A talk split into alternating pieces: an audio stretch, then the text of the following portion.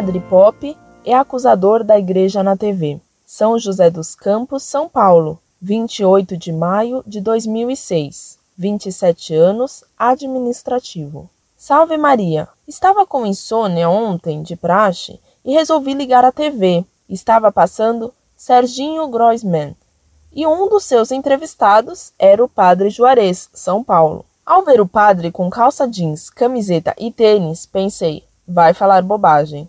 Dito e feito. Vejam as barbaridades. Ele disse que Maria Madalena não era assim uma meretriz. Padre Juarez usou a palavra mais vulgar para expressar isso. E então, como dizem, a plateia foi ao delírio, com o padre Boca Suja. Então Serginho, com ar irônico, perguntou a ele se ele tinha aquele vocabulário no confessionário. Ele, sem saber onde enfiar a cara, deu risadinhas e desconversou.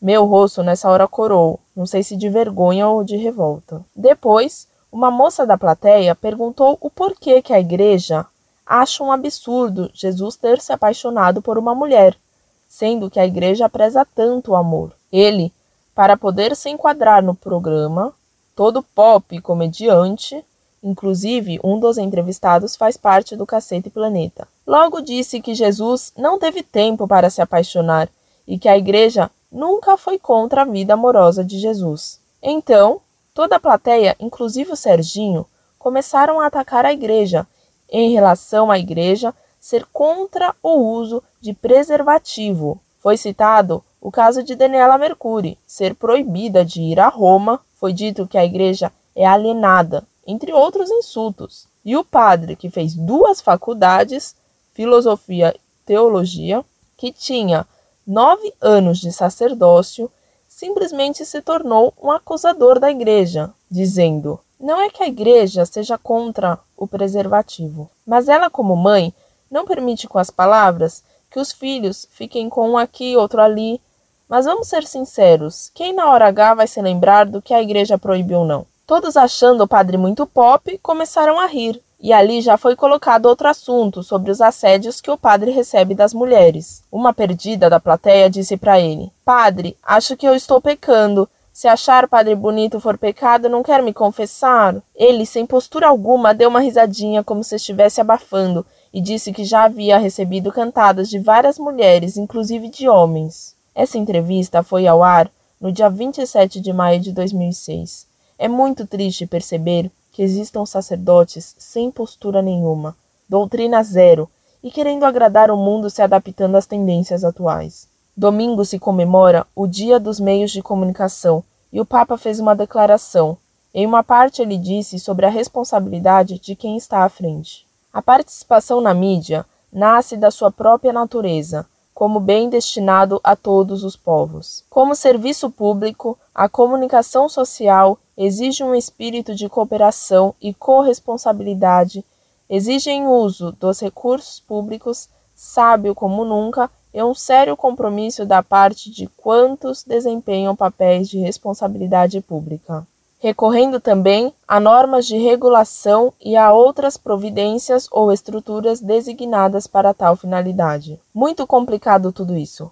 Sem contar da advertência que o Papa deu aos sacerdotes em relação à sua postura e vestimentas. Tudo isso é muito revoltante. E por isso, aqui eu parabenizo vocês pelo trabalho que fazem, pela verdade e temor a Deus e por sua igreja. Salve Maria.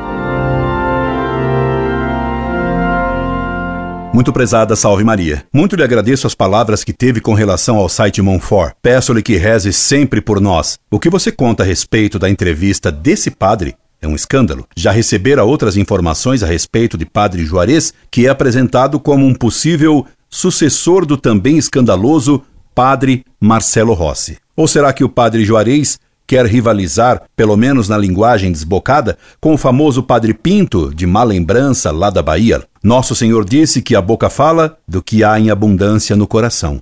Logo podemos deduzir o que há no coração desse padre Juarez pela linguagem que ele emprega para alcançar popularidade.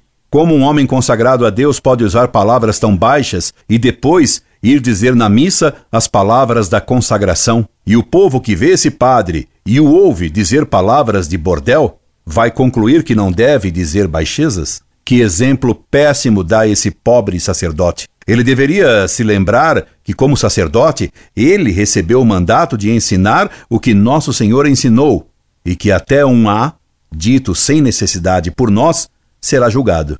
E que São Paulo nos mandou que certas coisas nem se falem entre vós. Que pensar de um padre que diz, sem se envergonhar, ter recebido cantadas de mulheres e até de outros homens? Contaram-me que esse padre infeliz foi nomeado para fazer apostolado na Catedral de São Paulo. Pobre catedral, que fizeram dela? Como o cardeal Umes nomeia um padre desse nível para exercer o sacerdócio em sua catedral?